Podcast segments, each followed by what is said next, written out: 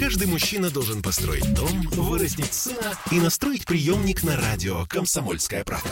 Я слушаю радио «Комсомольская правда» и тебе рекомендую. Картина недели.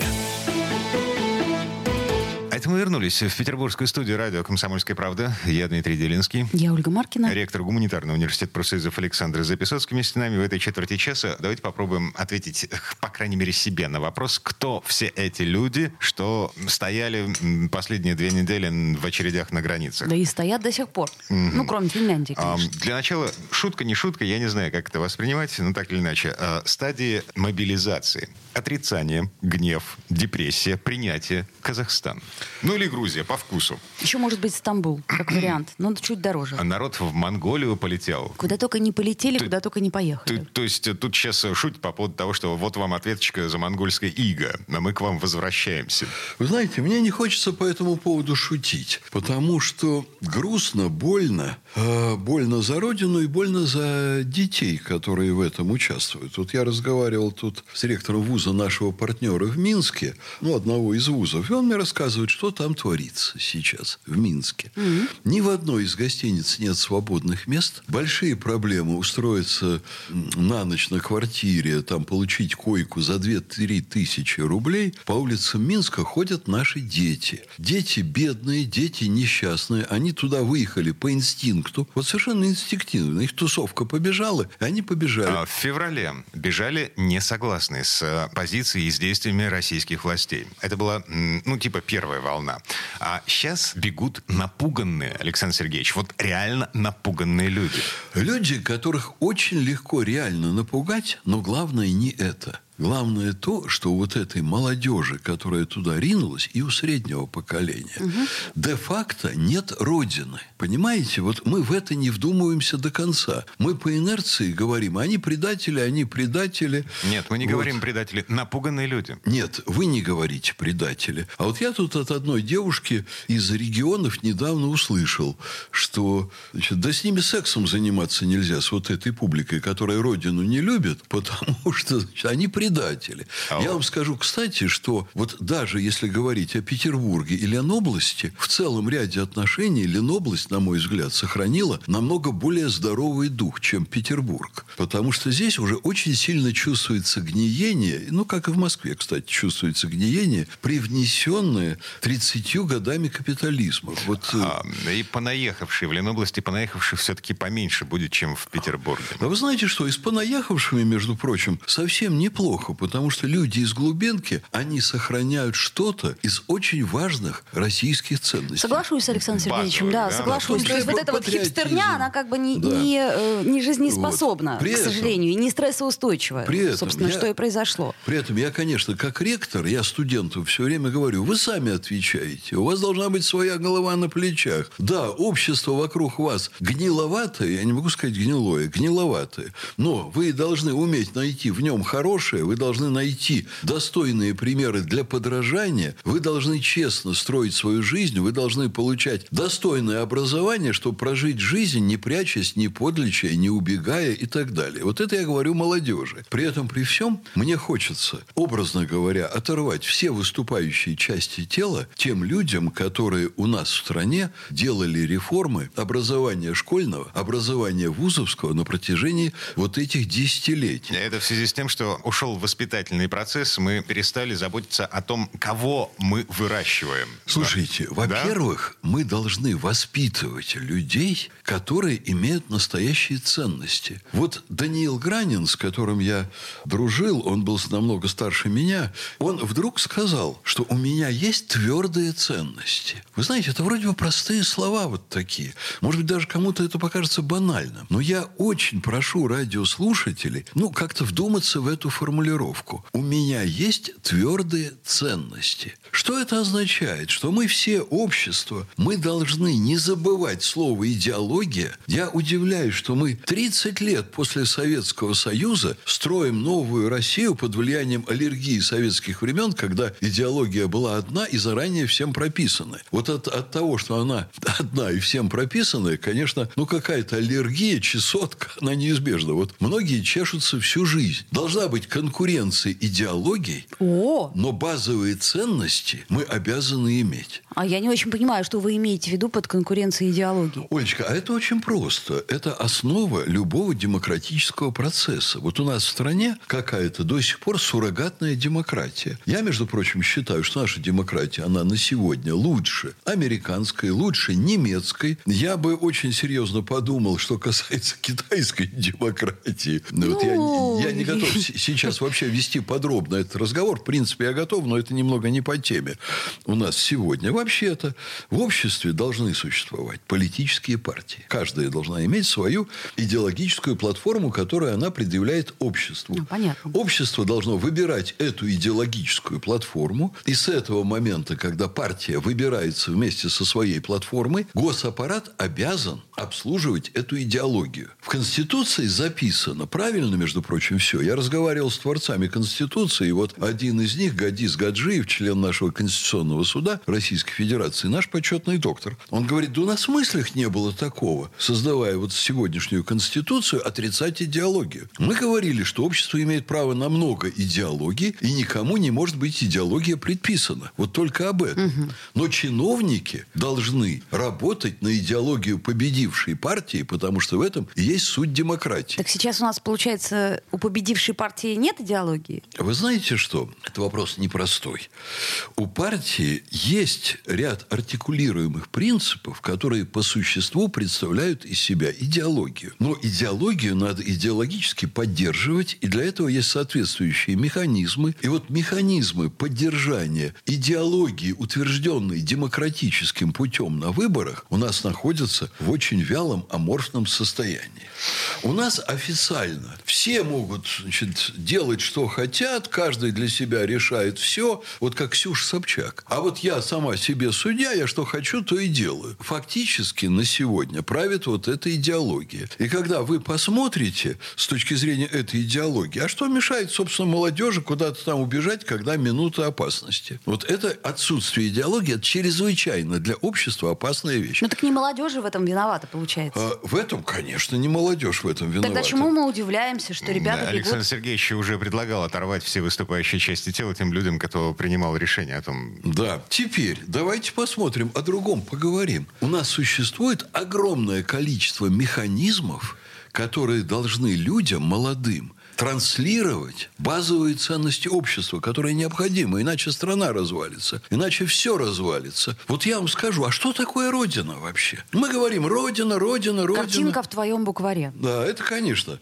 Вот Родина – это определенный социально-культурный комплекс явлений, которыми ты дорожишь, потому что это твое. Вот А- что мы пытаемся делать? Дима, можно я немножко расскажу про это? Вот мы в университете в нашем 30 лет этим занимаемся. С каждым годом, кстати, все сложнее, потому что дети приходят все менее и менее подготовленные. Но мы уже почти 30 лет приводим всех первокурсников в царское село. Мы их приводим в тронный зал. Мы показываем, что вот это в известном смысле одна из величайших ценностей царское село России. Потому-то, потому-то и потому-то. Вот здесь учился Пушкин, а вот здесь он впитывал вот эти ценности. А для него Родина была вот таким-то понятием. А он дорожил гражданственностью. Он считал, что гражданственность – это даже важнее для него, чем умение там складывать строчки в рифмы. И мы начинаем очень большой разговор. Вот одна из родин российской духовности – это царское село.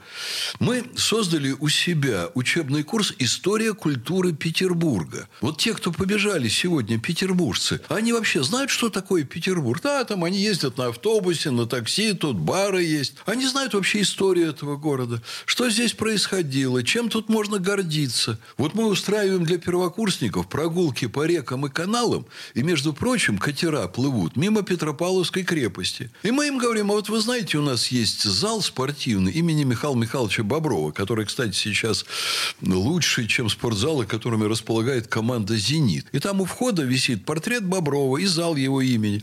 Они говорят, мы знаем, что есть такой спортзал, да, нам очень нравится. Так вот, Бобров провел несколько месяцев, вот Петропавловская крепость, он жил там под лестницей, он залазил на шпиль, он его закрашивал, чтобы лишить фашистов доминант для обстрела Петербурга. Потом они идут в музей истории Петербурга. Все первокурсники до единого. Потом они сдают экзамен по истории культуры Петербурга. Вот. Я спрашивал в 90-е годы там девушку на третьем курсе, а вы в Мариинке были?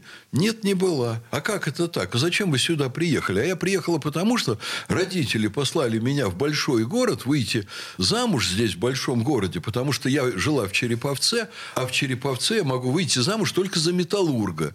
А здесь за кого-нибудь... Да, здесь за кого-нибудь Типа по- побогаче, Высоцкого. поинтереснее. Слушайте, ам, Надо с- молодежи показывать, надо молодежи внушать чувство гордости, надо молодежь знакомить с Подождите, историей. Александр Сергеевич, Да, вы жду. только что говорили о том, что, например, люди из Ленинградской области, а то и из глубинки, они гораздо более цен, цельные, чем люди, которые Целостнее, показывают да, э, конечно. Мариинку и Да прочее. им тут ничего не показывают, и никто им не показывает. Кто да этим ладно, в занимается? школе все равно нас этому учили. У нас да, был... это вас лично, Олечка, учили. Вы не представляете той пропасти, которая образовалась между поколениями. А локальный мем «Страшно далека Маркина от народа». Мы Вот эту вот. фразу вспоминаем уже не первый. Олечка, так и есть. Вы интеллигентный человек. э, смотрите, я не интеллигентный человек. И как- вы интеллигентный человек. Не в, в открещивайтесь. моем представлении... Я понимаю, что Ле- Ленин говорил, что интеллигенция – это дерьмо. Вот, но здесь вот я лично с Лениным расхожусь. Настоящее Только совсем Смотрите, а сейчас мы дерьмо. здесь говорим о любви к родине. Любовь вообще чувство такое сложно предсказуемое, сложно воспитуемое.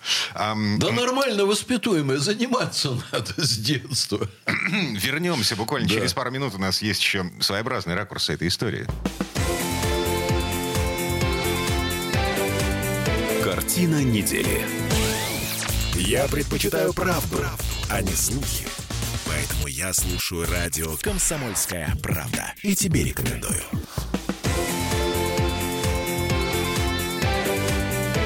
Картина недели.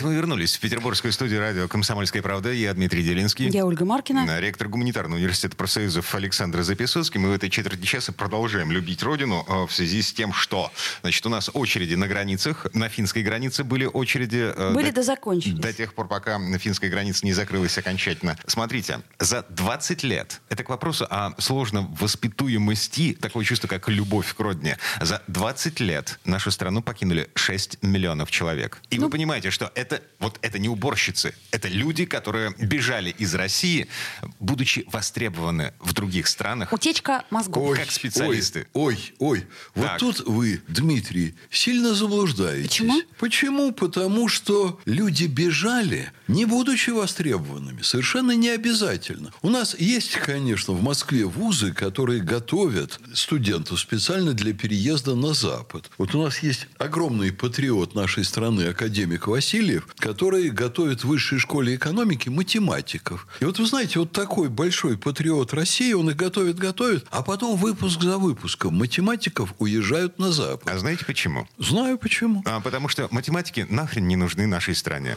Но Ой. у нас, у нас здесь не платят Знаете, у меня, Я у меня вас- очень много знакомых математиков, умоляю. и все они в Париже читали лекции только потому, что... Да, вы, вы знаете, я думаю, что они уезжают действительно потому, что страна, с одной стороны, создала им плохие условия, хотя и востребована во многих местах и очень сильно. Но люди свою страну особо не любят. Они считают, что идеология, между прочим, такая у нас совершенно свободно гуляет по стране. Что человек должен жить вот как рыба, да, ищет глубже, а человек ищет где лучше. Вот где он больше бабок загребет, там он и может жить. Но эта идеология – это лишь одна часть. Ты можешь в любой момент по этой идеологии бросить свою страну и куда-то убежать. Я к этому сейчас вернусь через минутку. Но я скажу, что здесь есть люди, которые помогают этим математикам установить контакты с Западом. Они пока их учат в высшей школе экономики, они им начинают рассказывать, что есть вот такой хороший Запад, вы туда можете поехать, вы талантливый, вы там получите большие бабки, мы вас сейчас свяжем с фирмами, которые вам нужны. Это все не само собой, но это лишь небольшая часть уезжающих. Александр Сергеевич, возвращаясь к этим математикам, а, буквально маленькая ремарка. А, Смотрите, если убрать вот этих людей, которые рассказывают российским математикам о том, как хорошо на Западе, из этой цепочки российские математики будут оставаться здесь, внутри страны, и что, они будут страдать? Любить родину — это, Ой. э, это Ой. страдать? Ой, слушайте, вот я тоже в какой-то степени российский математик. Я закончил физико-математическую школу и очень неплохо закончил. Я занимался оборонной космической техникой и делал там изобретения в Государственном оптическом институте. И вот я работал в ВУЗе, когда у нас в ВУЗе в 90-е годы получали 20 долларов в месяц. А тут же, в той же Финляндии, мне платили тысячу долларов за один день моих лекций. И мои друзья, я уже стал ректором тогда, меня звали в университеты Соединенных Штатов, и я смотрел, какая там хорошая жизнь. Вот почему-то я не переезжал, знаете ли, потому что здесь для меня были вещи намного более важные, с которыми я не готов был расстаться за, да- даже за большие вещи. э, деньги. 6 миллионов человек с вами не согласны. Да, э, они, э, я не могу сказать, что они имеют на это право. Я хочу сказать, что их подготовили к этой жизни так, что они со мной не согласны. Я даже не хочу, вот, понимаете, затевать спор на тему, правы они или не правы они. Кто виноват? Вот кто виноват? Кто вот, виноват? вот те самые люди, которые сделали наши реформы, начиная с 90-х годов. Окей. Реформы должны были быть сделаны иначе. Позвольте я еще одну важную вещь скажу. Да. Вот да, кстати, вот я две вещи скажу, которые мне представляются важными. Из этих 6 миллионов человек, я думаю, что 90-95% уезжают на авось просто потому, что им показывают, как хорошо живется в Америке, какое там гуманное общество и так далее, и так далее. Они приезжают туда, пересекают границы. Вот сейчас а не просто они похожи на мексиканцев малограмотных, а они пересекают границы сейчас вместе с мексиканцами малограмотными, занимаются там паденной работой. Вообще это логика беднейших африканских слоев. Вот нашему населению привили вот это. Я читал очень интересный доклад у нас на Лихачевских чтениях доцента польского Малиновского, который исследовал культурно-психологические механизмы э, переезда африканцев в Германию. Вот что Запад африканцам внушает? Англичане и американцы спланировали несколько волн миграции в Западную Европу, которая должна была разрушить Евросоюз. Вот одна из волн миграции там это темнокожие из Африки, потом украинская. Ну, это не последняя волна, я вам скажу. Сейчас они вот открывают ворота для того, чтобы люди, которые официально заявят, что они уклоняются от воинской службы здесь, чтобы они в конце концов попали в их западноевропейские армии. Потому что там желающих служить тоже маловато. Поэтому будет третья волна российская, которая попадет в те призывы. Потом сначала их примут как беженцев от призыва здесь, потом их загребут под призыв там, а им дальше деваться будет некуда. Вот Англия планировала первую волну э, те- темнокожей миграции туда. Что они делали? Они показывали в Африке рекламу западных товаров. Африканцы, когда это смотрят, они понимают, что не то чтобы автомобиль Феррари и белую женщину им не получить у себя в Африке, а они даже на iPhone там не заработают за год. И тут же им вбрасывают из Англии смс там езжай быстро, причем адресная смс езжай в Германию, там э, тетя Меркель тебя ждет, она тебе все сделает как надо, и ты будешь хорошо жить. Это африканская логика. Да, но у нас эта логика не работает вообще-то. Как-то она у нас Слушайте, не но я вам Она скажу, что только- по- только последний... работает, Подождите, да. хорошо. Чем может, э, так сказать, Европа и Америка гипотетически приманить сейчас российского жителя? Я имею в виду с точки зрения финансовой благополучности. У нас все то же самое есть. 30 лет они приманивали вот этим. А когда мы достигли финансового благополучия, очень приличного, только работой, действительно страна очень больших возможностей, они стравливают, натравливают Украину на Россию, готовят там вооруженные силы. И вот эти люди, которых тут ни черта не держат, потому что они даже не понимают, что такое Родина, ведь это очень глубоко сейчас пошло. И есть, кстати, в отношении Родины, я вам еще одну вещь скажу очень важную. Молодежь сейчас по очень многим факторам воспитывается в отсутствии привязанности к чему бы то ни было. Тут не только вот э, американское идеологическое влияние, не только глупость нашего чиновничества, не только совершенно катастрофические для нас реформы школьного и вузовского образования, есть некоторые объективные тенденции. Вот, например, каршеринг. Что такое каршеринг? Это образ жизни, в который втягивают молодежь по всему миру, когда вы ни к чему не привязываетесь. Ты вот, пока ты молодой, тебе это вообще страшно удобно. Ты снял квартиру там, ты поехал в другой город, там что-то снял. Весь твой скарб личный, он может уместиться в один рюкзак. Но собственность – это, конечно, понятие вульгарно-экономическое. Вот. Но свой дом – это совершенно не вульгарно, не только вульгарно-экономическое понятие. Это дом твоих родителей, это дом, где жили твои дети. Тут иногда очень странные бывают проблемы. Вот э, у меня есть один ну, очень близкий человек, у которого дядя был немецкий маршал. И он меня долгое время стеснялся пригласить к себе домой, потому что у него предки, там портреты предков на 500 лет вглубь. И вот э, среди них несколько эсэсовцев, он их не убирает. Ну и потом я, как он со мной об этом заговорил, я ему уже сказал, что, ну ты знаешь, я сам не знаю, как я поступил бы, вот если бы у меня был единственный портрет моего предка, и он был бы в какой-то там военной форме, армии, которая что-то делала несправедливо, это ведь очень сложная с точки зрения культуры проблемы. С одной стороны, ты там защищаешь защищаешь свою страну, ты выполняешь приказы, и ты его дед там или прадед. Он должен там снимать твой портрет, потому что он в ненавистной форме. Или там что, закрашивать портрет. Я не берусь, понимаете, это его моральная проблема. Я его не берусь осуждать. Но вообще для человека дом, предки, какие-то традиции, что ты хранишь. Ведь предки и дом – это что? Это примеры какие-то культурные. Ты в чем-то подражаешь своим родителям, где ты ими восхищаешься. В чем-то ты за них переживаешь, где они не правы, но ты ищешь у них лучшие черты. Тебе хочется жить так же. Вот это все входит в понятие Родина. Я не очень представляю себе, как там автомобиль или кофемолка может входить в понятие Родина. Ну, как дом и отеческие гробы, простите меня, могут входить в понятие Родины, я понимаю очень хорошо. Могилы твоих предков, фотографии твоих родственников, которые там с трудом огромным получали образование. Для, для них это было огромной ценностью. Вот это все начинает куда-то рассеиваться. А уже давно рассеялось, правда, нет, судя у по всему? у кого-то рассеялось, ну, а у кого-то, кого-то нет. нет. Ну, так вот, собственно, в чем причина? Ну, ладно. Общество должно это все сберегать. Общество должно стоять на защите Должно. вот этих очень важных Не вещей. стоит. И когда оно у нас не стоит на защите, мы вдруг обнаруживаем, что наши дети на самокатах едут в Грузию.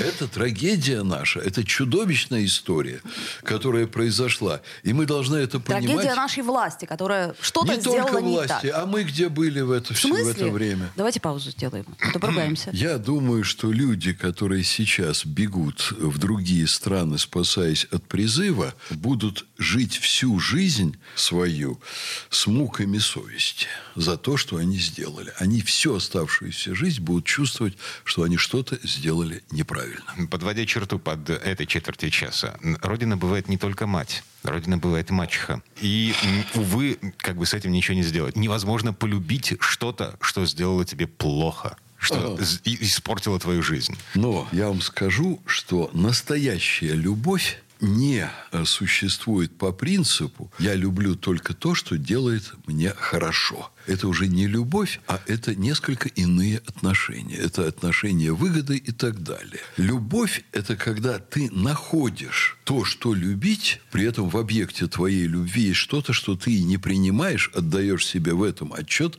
но ты все равно любишь. К родине нельзя относиться по этому признаку. Я в этом убежден. По признаку того, что она тебе только хороша, и она только полезна. Александр Записовский, ректор Гуманитарного университета профсоюзов. Эм, Мы вернемся буквально через пару минут. Картина недели.